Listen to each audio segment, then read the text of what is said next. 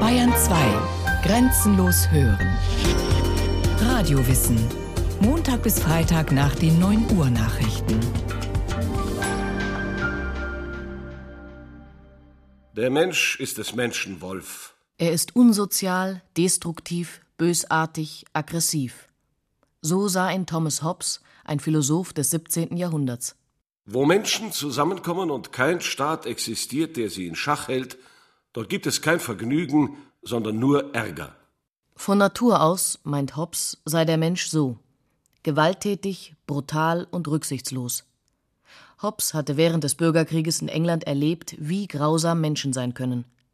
Seine schlechten Erfahrungen verallgemeinerte der Philosoph und anthropologisierte sie. Er erklärte sie zum Wesen des Menschen. Und weil die Wolfsnatur des Menschen so ist, wie sie ist, und weil die Menschen Angst voreinander haben, deshalb sei es das Beste, wenn sie in einer Art Vertrag ihre Freiheit an einen Oberwolf übertragen, der ihnen dafür Ordnung und Sicherheit garantiert, Schutz vor seinen Mitwölfen. Der Oberwolf ist der Staat. Solange es keinen Staat gibt, leben die Menschen im Zustand des Krieges aller gegen alle. In einem solchen Zustand arbeitet niemand, weil es sich nicht lohnt. Es gibt keinen Ackerbau, keine Schifffahrt, keine bequemen Häuser, keine Maschinen, weder Künste noch Geselligkeit und stattdessen Angst vor dem gewaltsamen Tod. Der Staat regiert hart, mit Hilfe von Polizei und Armee unter Androhung grausamer Strafen. Die Machtvollkommenheit und nicht irgendeine Wahrheit bestimmt, was Gesetz wird. Gerecht müssen Recht und Gesetz nicht sein. Die Aufgabe von Recht und Gesetz ist es, die bösartige und destruktive Natur des Menschen zu zähmen und zu kontrollieren. Insgesamt habe ich drei Jahre bei den Talensi gelebt, in Nordghana an der Grenze zu Burkina Faso. Mich hat vor allen Dingen äh, gereizt, eine Gesellschaft kennenzulernen, die ohne Staat, ohne zentralstaatliche Institution, ohne geschriebenes Recht, ohne vererbbare politische Macht ihr Leben selbst organisieren können.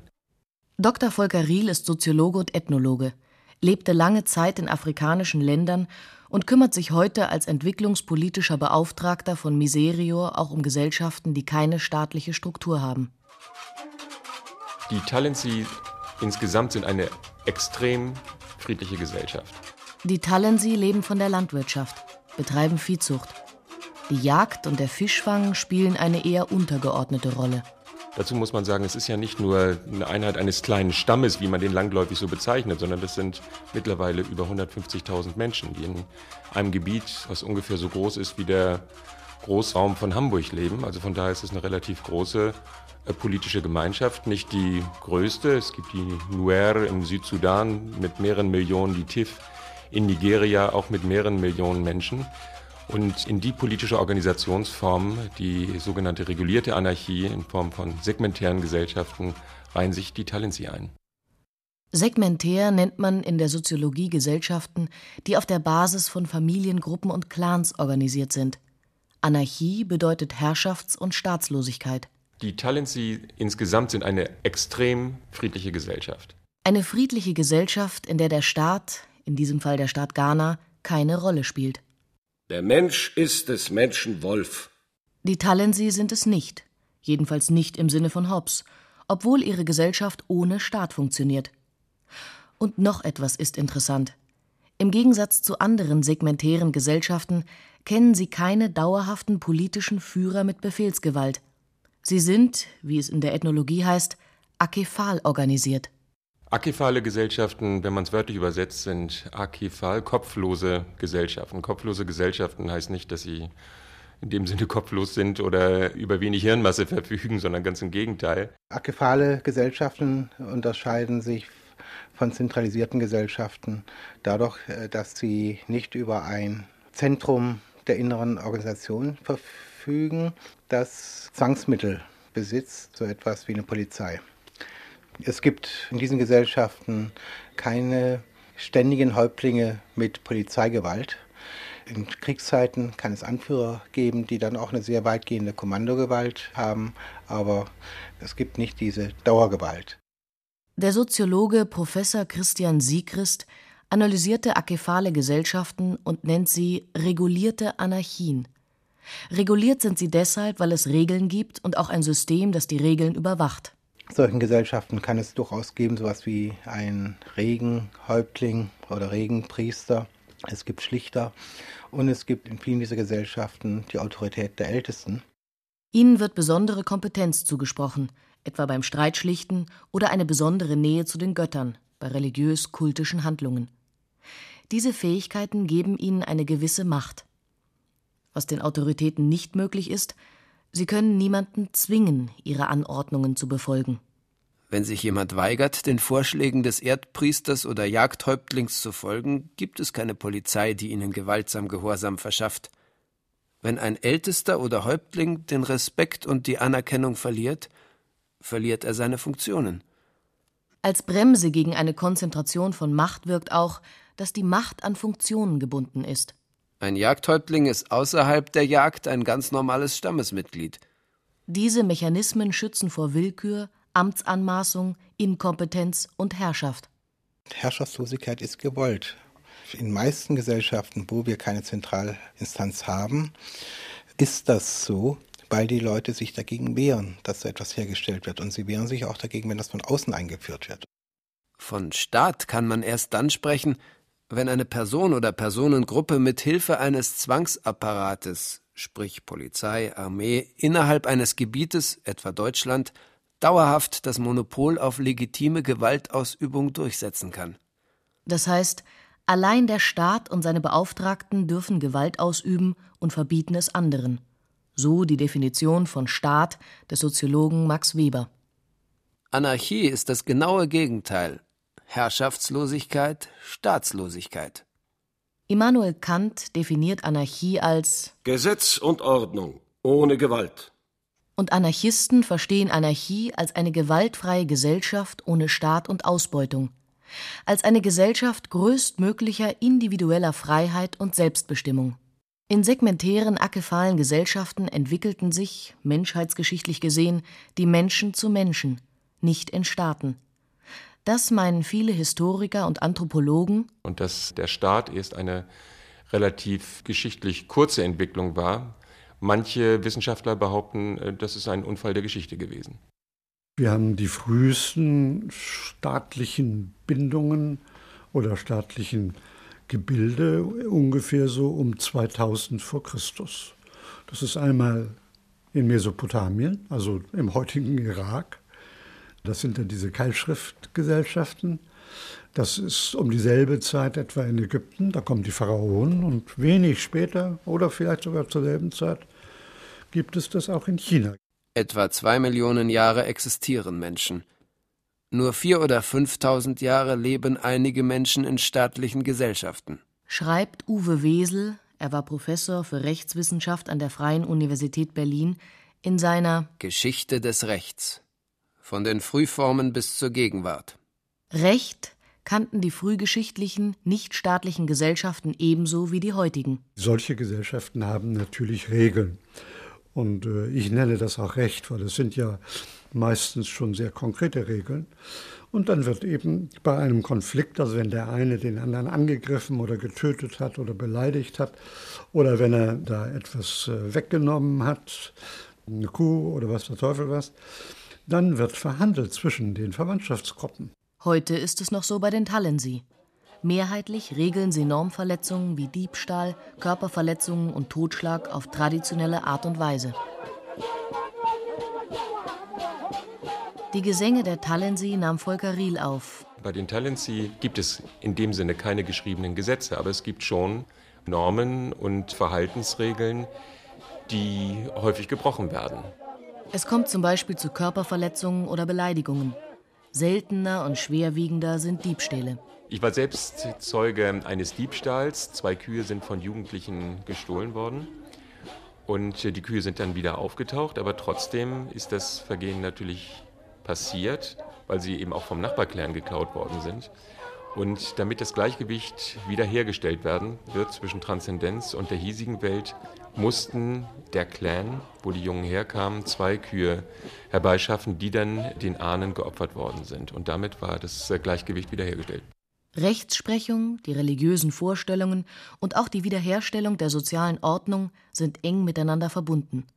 Die geopferten Kühe werden von den Konfliktparteien gemeinsam verzehrt. Es ist auch so, dass wenn dieses sogenannte Strafmaß festgelegt wird, dass dann das auch zum materiellen Ruin der Gemeinschaft führen kann. Diese Einbindung der Familiengemeinschaften sorgt für eine Kontrolle ihrer Mitglieder. Ein anderer Fall ein Mann vergnügt sich mit der Ehefrau eines anderen. Der betrogene Gatte hat den Rivalen erschossen mit einem Pfeil. Und damit ist natürlich so das gesellschaftliche Gleichgewicht enorm außer Rand und Band geraten. Und auch dort musste in diesem Fall nur eine Kuh bezahlt werden, sozusagen. Bezahlt werden heißt natürlich, diese Kuh wird dann entsprechend geopfert und die Menschen nehmen natürlich an dem Festmahl dann teil. Das heißt, es ist insgesamt eine Opfergemeinschaft. Rechtshistoriker meinen, dass diese Beobachtungen in segmentären und akephalen Gesellschaften Rückschlüsse darauf erlauben, wie vor einigen tausend Jahren überall auf der Welt Recht gesprochen wurde.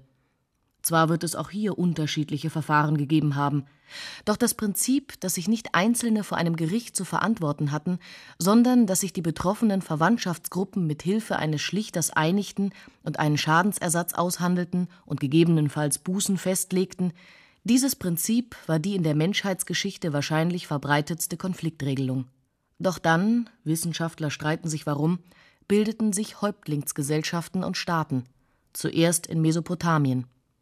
Und diese Staaten entwickelten ein schriftlich fixiertes Recht. Und da ist dann erstmal immer eine große Rede des Königs oder des Oberpriesters oder des Stadtkönigs. Das Waisenkind habe ich nicht dem Reichen ausgeliefert, den Mann mit einem Lamm habe ich nicht dem Mann mit einem Ochsen ausgeliefert. Hass und Gewalttätigkeit brachte ich zum Verschwinden. So beginnt ein Gesetzeskodex etwa 2000 vor unserer Zeitrechnung. Konkret wird festgelegt, wenn ein Mann einen Mord begeht, muss dieser Mann getötet werden. Wenn ein Mann einen Raub begeht, muss dieser Mann getötet werden. Differenzierter wird es etwas später im babylonischen Recht. Grundsätze zu Kaufverträgen, Eheschließungen, Mitgiftregelungen stehen neben der Ahndung von Morden. Das ist so eine Mischung von Privatrecht und Strafrecht. Ich nenne das Privatstrafrecht. Das geht ja bis weit in die griechisch-römische Zeit hinein. Das ist dann im Grunde nur das, was eigentlich schon vorher auch in den vorstaatlichen Gesellschaften geregelt wurde, nur noch verstärkt durch eine gewisse, teilweise sehr harte Strafandrohung durch den Stadtkönig selber. Das Strafrecht soll die Werte der Gemeinschaft vor verbrecherischem Handeln schützen und die Täter bestrafen. Privatrecht regelt etwa die wirtschaftlichen Beziehungen der Bürger untereinander, ob Verträge eingehalten werden, was geschieht, wenn nicht. Die Unterscheidung von Straf- und Privatrecht treffen später die Römer. Als die Stadt Rom wuchs und das Zusammenleben komplizierter wurde, konnten nicht mehr auf der Basis von Familienstrukturen Konflikte geregelt werden, sondern es bedurfte eines rationalen, verlässlichen Rechtssystems. Sie haben ein Recht geschaffen, das aufgebaut war auf der totalen Freiheit von Eigentum und Vertrag. Also ein Recht, das jetzt grob gesprochen für unseren heutigen und auch schon für einen früheren Kapitalismus durchaus geeignet war?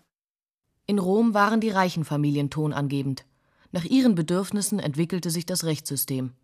Recht gesprochen wurde von einem ehrenamtlichen Prätor. Es gab Spezialisten für Verteidigung und Anklage, Vorläufer des Verteidigers und Staatsanwalts. Die Todesstrafe wurde häufig verhängt, in bestimmten Zeiten auch dann, wenn jemand seine Schulden nicht zurückzahlen konnte. Die Griechen haben ein ganz anderes Gerichtssystem als die Römer gehabt. Die griechischen Gerichte waren, ich sag's mal so grob, Abteilungen der Volksversammlungen von mehreren hundert Männern, die kamen morgens zusammen. Das waren 200, 300 oder in wichtigen Sachen 500 Leute. 500 Leute haben zum Beispiel den Sokrates verurteilt oder 501 genau weil man ja mit geraden Zahlen zu einem Unentschieden kommen kann. Also sie haben mit Mehrheit entschieden, ohne große Argumentation. Die griechischen Stadtstaaten zerfielen, später auch das römische Reich und mit ihm das differenzierte Rechtssystem. Es entwickelte sich ein sogenanntes Vulgarrecht, ein volkstümliches Recht, in dem Straf- und Privatrecht sich wieder vermischten. In Mitteleuropa gewannen Rechtsbücher wie der Sachsenspiegel an Bedeutung, in dem auch der Gleichheitsgedanke thematisiert wurde. Gott hat den Menschen nach seinem Ebenbild geschaffen und ihn durch sein Martyrium erlöst, den einen wie den anderen. Ihm steht der Arme so nah wie der Reiche. Als man zum ersten Mal Recht setzte, da waren alle Leute frei. Dass es Unfreie und Freie, Arme und Reiche gibt, und dass es Unrecht ist, sie vor Gericht unterschiedlich zu behandeln, ganz zu schweigen von der Ungleichbehandlung von Männern und Frauen, dieser Gedanke entstand noch nicht einmal, als man in der amerikanischen Verfassung 1776 Menschenrechte proklamierte. Aber da muss man auch wieder kleine Einschränkungen machen. Das waren erstens die Rechte von Männern und nicht von Frauen und auch nicht die Rechte der vielen Sklaven, die diese Herren hatten, die da die Menschenrechte erklärten. Die haben sie großzügig vergessen. Und dann kommt, weil ein amerikanischer Botschafter in Paris war, das war jetzt 1776, 13 Jahre später, 1789, die entsprechende Erklärung der Menschenrechte in Frankreich.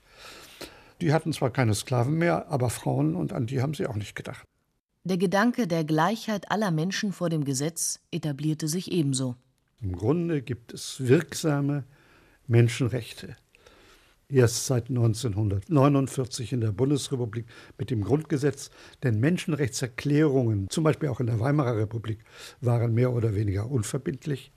Fest geworden durch unser Bundesverfassungsgericht sind sie schließlich erst seit 1951, als das Bundesverfassungsgericht seine Tätigkeit aufgenommen hat. Die allgemeinen Menschenrechte, die parlamentarische Demokratie als Form politischer Mitwirkung in staatlichen Gesellschaften, das hat sich, wenn nicht in der Praxis, so doch als Anspruch in den sogenannten westlichen Gesellschaften etabliert. War es das? Ist das alles? Ist damit die Entwicklung von Staat und Recht an ihr Ende gekommen? Politische Zentralisation, die verrechtlichte Gesellschaft, globaler Kapitalismus? War es das? Ist das alles? Zum Menschen entwickelte sich der Mensch in Gesellschaften, die denen der Talensi ähnlicher waren als den westlichen. Wenn man die großen evolutionären Zusammenhänge kennt, ergibt sich meines Erachtens eine Relativierung der dominanten Herrschaftssysteme, welche die moderne Welt prägen, auch im Sinne einer Entideologisierung Demokratie und Gleichheit sind dann nicht abstrakte ideologische Forderungen, die von den Ideologen der Französischen Revolution zum Beispiel oder bestimmter sozialistischer Strömungen abstrakt äh, zu Postulaten hoben werden, sondern es zeigen sich hier Grundtendenzen menschlicher Vergesellschaftung. Und aus dieser Perspektive ist herrschaftliche Zentralisierung ein Sonderfall der menschlichen Entwicklung der allerdings weltweit geltend geworden ist.